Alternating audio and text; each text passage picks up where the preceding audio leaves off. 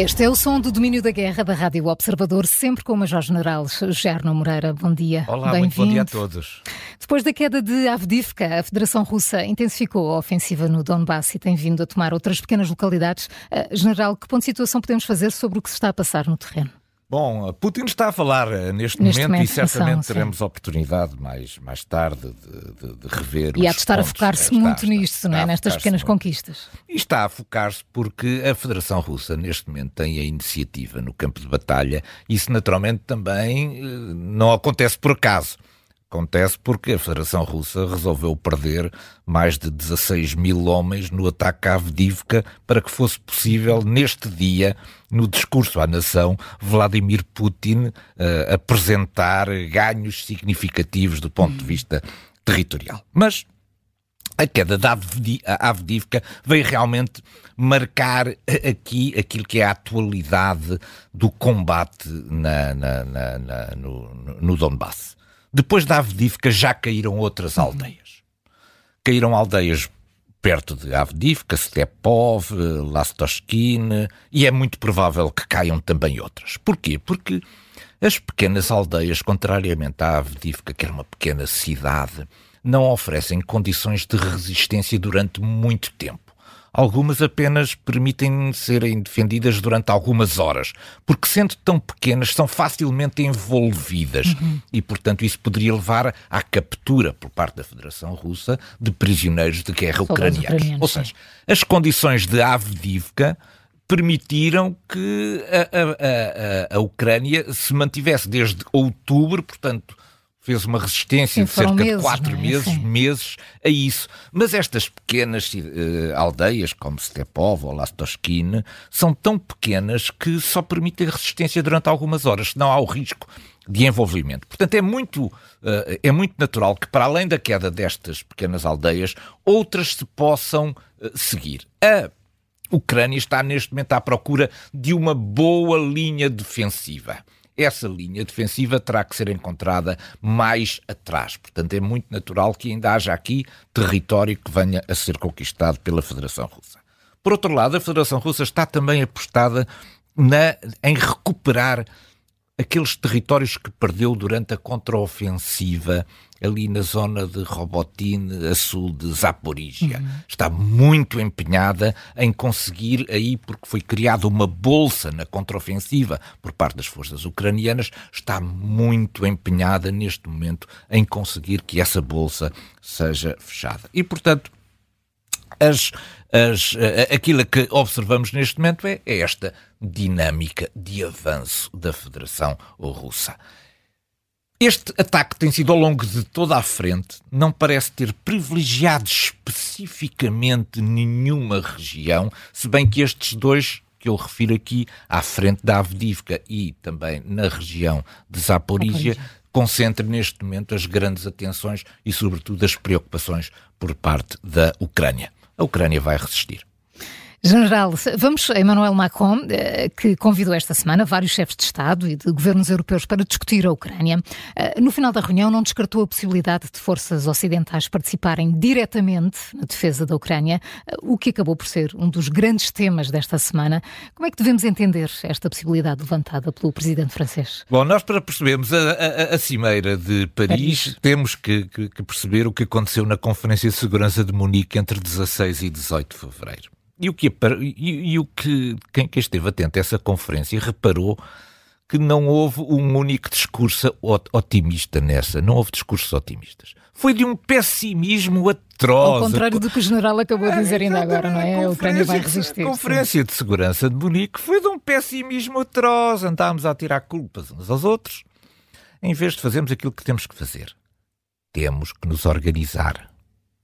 Temos que planear temos que ser capazes. A Ucrânia merece que sejamos todos capazes de fazer isso. Bom, a Cimeira de Paris, convocada por Macron, um dos seus grandes objetivos era sairmos um bocadinho deste pessimismo da Conferência de Segurança de Munique.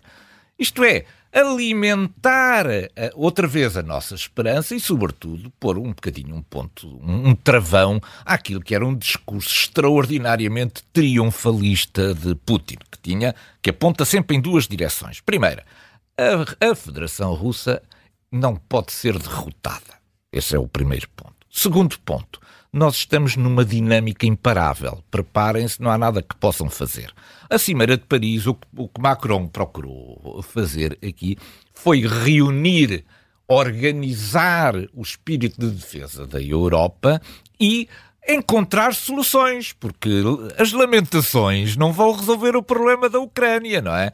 Tem que ser as ações, o planeamento, a organização, as decisões, a liderança. E foi abanar um bocadinho. Tudo foi? foi abanar um bocadinho tudo isto. Pronto. E portanto, para abanar tudo isto, também houve ideias novas uhum. que até o momento não tinham sido lançadas sobre a mesa. O tema geral da cimeira não era este. O tema geral da Cimeira é como é que nós nos vamos organizar para continuar um apoio que seja eficaz para a Ucrânia. Esse era o tema geral. Mas como este tema particular também estava metido nos documentos de trabalho, foi esse tema que de repente saltou para a ribalta e acabou por, de alguma maneira, torpedear aquilo que era o espírito da Cimeira de Paris. Isto é, agora já não falamos sobre o que se fez na Cimeira de Paris, mas sobre o que se poderia eventualmente ter discutido na Cimeira de Paris. Bom, a, o, o, os, muitos líderes ocidentais reagiram imediatamente a quente relativamente a estas, a estas propostas, que não são, na verdade, ainda propostas trabalhadas, são apenas ideias que estão em cima da mesa. Reagiram todos a quente, sobretudo os líderes ocidentais, os líderes da Europa do Ocidente, que não querem sequer ouvir falar na possibilidade de uma guerra direta com a Federação Russa.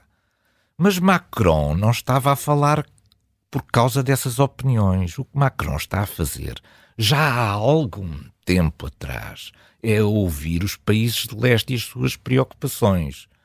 Porque esses países entraram na, na, na, na NATO para serem defendidos pelos Estados Unidos. Com a falta dos Estados Unidos, a França também sente que tem aqui uma, uma oportunidade e uma obrigação uhum. para lhes dar alento os países de leste não estão muito confiantes que a Europa Ocidental esteja disposta a morrer pela sua segurança. E, portanto, Macron já percebeu isto. Aquilo que nós ouvimos destas reações todas foram, sobretudo, as reações da Alemanha, Sim. da Espanha, da Itália, etc. Isto é, países que não veem a guerra da Ucrânia como uma guerra decisiva porque está muito longe. Mas os países que estão perto, como os países do, do Bloco de Leste, sentem de outra maneira. E a questão aqui é de dupla natureza. A primeira é de natureza militar é que os países bálticos não têm profundidade para serem defendidos com eficácia, com a presença de forças convencionais. Em dois dias, a Federação Russa pode tomar os países bálticos. Não temos tempo de resposta sobre isso. Portanto, nós, quando falamos destes países com pequena profundidade estratégica, como a Moldova, por exemplo, que estão junto da ameaça, uhum. esses países não querem defender dentro, do, dentro das suas linhas, querem defender dentro do território da Ucrânia. Olhem, as pessoas que olhem para o que aconteceu à Avdivka e a Bakhmut, não ficou pedra sobre pedra naquelas cidades. Ora, nem polacos, nem bálticos, nem a Moldova querem que esse cenário se repita no interior dos respectivos países. E, portanto, não verão com maus olhos que se organiza aqui uma capacidade de defesa que permita defender longe das suas fronteiras e não em cima das fronteiras, trazendo a destruição e a tragédia para dentro dos respectivos países. É isto que uh, alguns líderes eh, continuam por aceitar. Isto tem riscos? Tem, tem enormes riscos. Os riscos são dois. Primeiro risco é o risco de que a Federação Russa, se não intimide pela presença de forças ocidentais no território, e acabe por combater essas forças. Isto não é uma violação do artigo 5 não podemos invocá-lo por causa disso. O artigo 5 tem a ver com a soberania dos países. Ora, estas tropas não estão nos respectivos uhum. países, estão fora. E, portanto, não poderíamos invocar o artigo 5 para proteger estas forças. Mas, de qualquer maneira, seriam baixas entre as forças ocidentais. E, portanto, isto tem enormes riscos para aquilo que é o a, a, opinião pública das, das, democracias. Esse é um, o outro é, é, é, é, também fácil de perceber. Nós, a partir do momento em que vamos supor que aplicávamos força militar na Ucrânia para defender a Ucrânia, nós iríamos fazê-lo ao longo de uma linha defensiva. Ora, uma linha defensiva tem um duplo significado. Por um lado, nós não queremos que a Federação Russa seja capaz de passar para cá dessa linha. Mas isto também é uma espécie de um símbolo que nós aceitamos que a Federação Russa fique com o que está do lado. De lá dessa Portanto, estas, estas posições defensivas a estabelecer em território da Ucrânia, de alguma maneira, têm também um significado político complexo. É por isso que tudo isto foi lançado antes do tempo. Isto tem que ser trabalhado. Eu julgo que a intenção era começar a trabalhar estas ideias e não encontrarmos aqui já uma solução final da qual os, muitos, líder, muitos líderes ocidentais se desligaram logo. Eu acho que isto merece alguma reflexão. General, vamos eh, ao Médio Oriente. Depois de várias semanas de intensa negociação, eh, os Estados Unidos, Egito e Qatar parecem ter feito progressos na mediação de um acordo entre Israel e o Hamas. Eh, teremos uma trégua à vista, como sugeriu Joe Biden numa geladaria em é Nova é York? Bom, o, o, o, processo tem um desenvolvimento, tem, tem dois desenvolvimentos. Em primeiro lugar, é que a pressão militar de Israel sobre o Hamas é muito grande.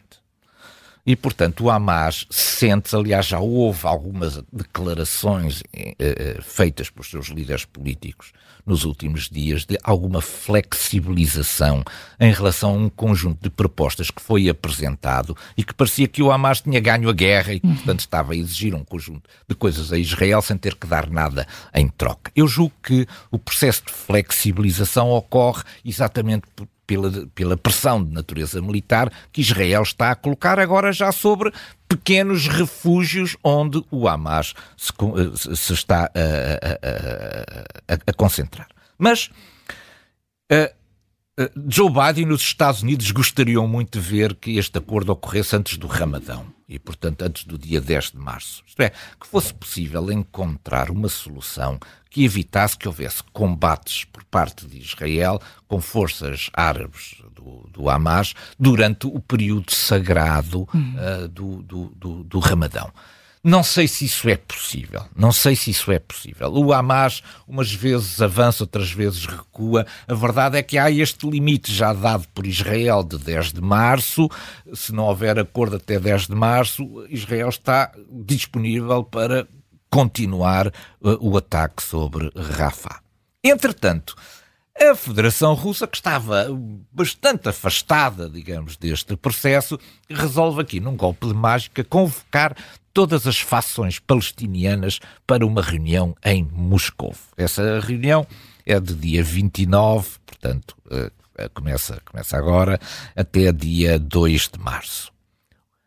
É estranho, porque enquanto Israel, veja-se a diferença disto, enquanto os Estados Unidos procuram uma solução para a paz, isto é, procuram pôr em contacto uhum. as posições do Hamas e as posições de Israel e procurar encontrar aqui pontos de atendimento que permitam fazer avançar este processo, o que a Federação Russa está a fazer é encontrar uma solução política para resolver o problema das disputas entre os palestinianos. Isto é, não chamou Israel, portanto, isto não é um processo de paz. Isto é um processo de harmonização política dentro do, entre o Hamas, a Fatah, a Jihad Islâmica e outros grupos que proliferam ali naquela, naquela zona com digamos, menos representatividade, mas com muita assertividade, e, portanto, procurar encontrar aqui uma plataforma política de entendimento que não dê ideia da enorme desorganização, hostilidade mesmo, confrontação entre todos estes grupos. Para quê? Para que isso facilite a, a, a posição da Federação Russa no apoio a a um conjunto de, de, de, de, a uma plataforma que se possa que se possa aqui estabelecer entre estes grupos, em vez de apoiar uh, apenas um desses grupos ou dois desses grupos. Porquê? Porque cada um destes grupos tem depois apoios diversos no mundo uhum. árabe e, portanto, Moscou não quer, é, Moscou não quer privilegiar um em relação uhum. ao outro, porque depois perde apoios no mundo árabe. Portanto, há aqui uma manobra de equilíbrio, de equilíbrio imensa. Mas Moscou quer é, sobretudo, uma coisa. devolvam os reféns que têm passaporte russo e que ainda estão na posse do Hamas. O Hamas esteve reunido em Moscovo com a liderança uh, da Federação Russa em outubro. E, e, logo à chegada recebeu uma lista, é uma lista dos cidadãos que têm passaporte russo e que estão ainda reféns. Dessa lista foi possível libertar um ou dois uh, reféns. O Hamas disse: Eu não sei onde estão os outros. Foi a desculpa que foi dada nessa, nessa altura. Entretanto, passaram estes meses e Moscou deve ter dito: Bom, daqui a uns meses tornamos a conversar, façam lá a favor de encontrar onde estão os outros. E esta reunião aqui tem também esse propósito, porque alguns não estarão na posse do Hamas. Alguns dos reféns podem estar na posse da Jihad Islâmica ou de cada um dos outros grupos. Ao Daí chamar os grupos todos. todos, o que Putin vem dizer assim: eu tenho eleições agora em março façam favor de me devolver os reféns, encontrem lá a solução, vejam lá quem é que tem estes reféns, porque eu quero recebê-los aqui em Moscovo antes da data das minhas eleições. Façam favor de se entenderem.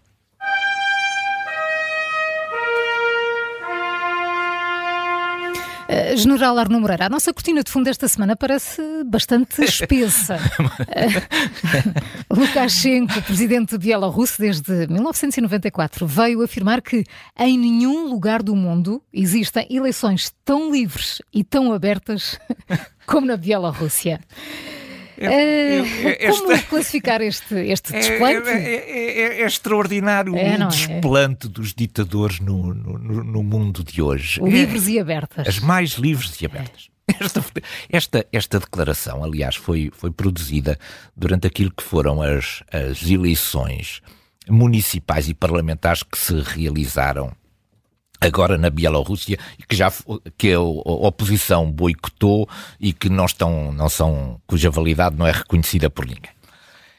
Eu achei muita, muita, muito interessante, porque esta fotografia ela aparece numa secção de voto, a, produzir declarações numa secção de voto, e vê-se atrás o processo de votação que está, que está a decorrer.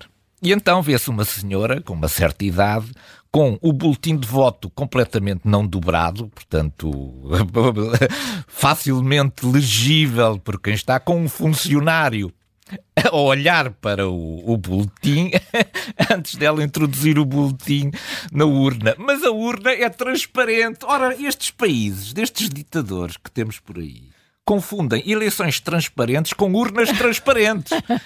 é que a eleição é muito menos transparente quando as urnas são transparentes e os papéis não são dobrados antes de serem colocados dentro da urna. Qualquer pessoa pode ir contando os votos à medida que os votos são ali introduzidos para ver se validam aquela urna ou não. Há um, há uma há uma coisa que eu, que eu gosto muito de dizer, porque eu acho que é muitíssimo engraçada, e uma frase que, e, e que traduz perfeitamente isto. Neste conjunto de países, não é nada importante quem vota, nem em quem vota. Nada disso interessa. O que interessa é quem conta os votos. e, portanto, Lukashenko, no meio disto tudo, ainda conseguiu dizer que vai ser candidato para o ano que vem a mais um mandato. Ele que está desde 1994 na presidência. Já há, neste momento, mais de 1.400 pessoas presas na Bielorrússia por causa das suas ideias políticas. E a, e a, e a, e a líder da oposição, a Svetlana Tikhanovskaya, eh, continua o seu périplo europeu Uh, mas ela deveria ser mais ouvida, devia estar em todos os fóruns, assim como de repente resolvemos dar palco a, a, a Yulia Navalny, também uh, a, a Tikhanovskaya deveria merecer um igual acolhimento em todos os fóruns internacionais. A Bielorrússia é um dos um dos elos mais fracos de todo este processo de Putin. E nós devíamos olhar com muita atenção, porque este é um ponto fraco, também não o podemos deixar de lado.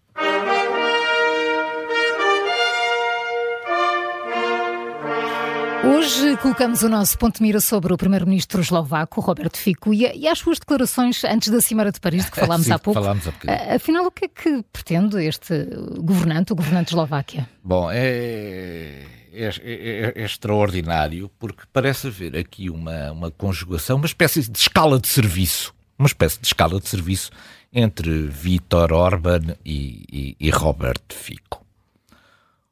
Qual é a linha que une Vítor Orban e Robert Fico? Estão claramente ao serviço de Moscou. Uhum. E, portanto, o que lhes interessa a eles é, neste momento, é a destruição da União Europeia, começando pela sua paralisação em tudo o que é o processo de decisão, coisa que Orban sabe fazer com uhum. grande, com grande, com grande mestria. É preciso ver que Orban conseguiu ganhar um mês e meio de não auxílio à Ucrânia. Foi entre meados de dezembro e, e 1 de fevereiro que esteve paralisado o pacote financeiro de ajuda à Ucrânia que a Ucrânia tanto precisava. Portanto, não foi pouco tempo, sobretudo foi neste tempo de maior crise em que a Ucrânia teve imensa dificuldade, e ainda continua a ter, na parte do reabastecimento de, de, de munições. E, portanto, Robert Fico e, e Vítor Orban estão numa agenda que não é a agenda europeia. É claramente uma agenda ao serviço de Moscou. Mas Porquê é que trazemos hoje aqui ao ponto de mira o Robert Fico? Porque, por causa das suas declarações Disse muita coisa antes, antes. Uhum. antes da Cimeira de Paris. Enquanto os líderes ocidentais reagiram depois da Cimeira de Paris, Robert Fico veio procurar fazer explodir a reunião, a Cimeira de Paris, ainda antes dela acontecer.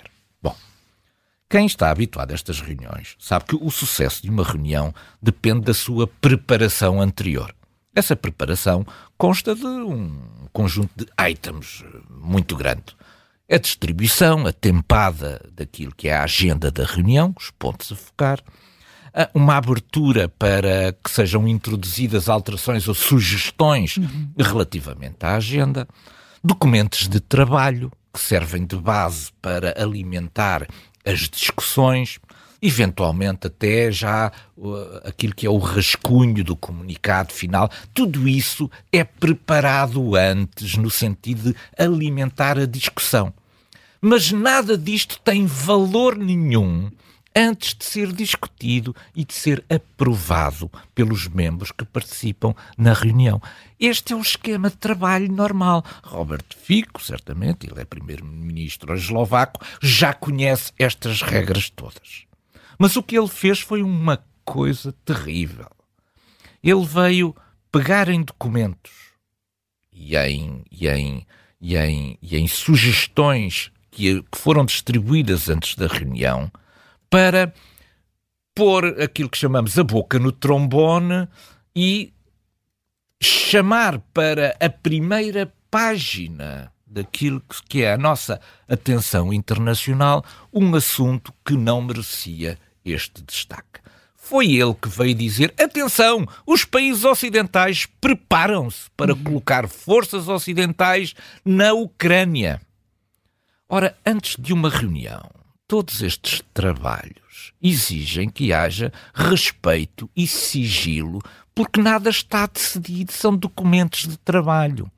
Quando Robert Fico traz este assunto e o trata desta maneira de um ponto de vista público, o que ele está a fazer é a torpedear esta reunião. Está imediatamente a lançar, a lançar achas para a fogueira, a fazer é? alinhamentos, quem alinha por um uhum. lado ou quem alinha para o outro, sem permitir aquilo que é o objetivo destas discussões, destas cimeiras, que é a discussão serena de todos estes assuntos. E, portanto, ele, Robert Fico, está hoje no ponto de mira por estas três razões. Primeiro, ele procurou torpedear todo o sucesso da Cimeira de Paris, dando conta destes assuntos e trazendo-os para a ribalta antes deles serem discutidos. Depois, obrigou Macron a vir publicamente assumir uma posição que poderia não ser obrigada a assumir, porque isto podia ter ficado no sigilo das discussões. E, em terceiro lugar, fez um enorme favor a Moscovo Moscou certamente abriu mais uma garrafa de champanhe em, em, em honra a, a Robert Fico. General Sarno Moreira, muito obrigada por mais um domínio da guerra. Um enorme prazer. Regressa para a semana. É. Até lá. Um bom fim de semana. Muito obrigado.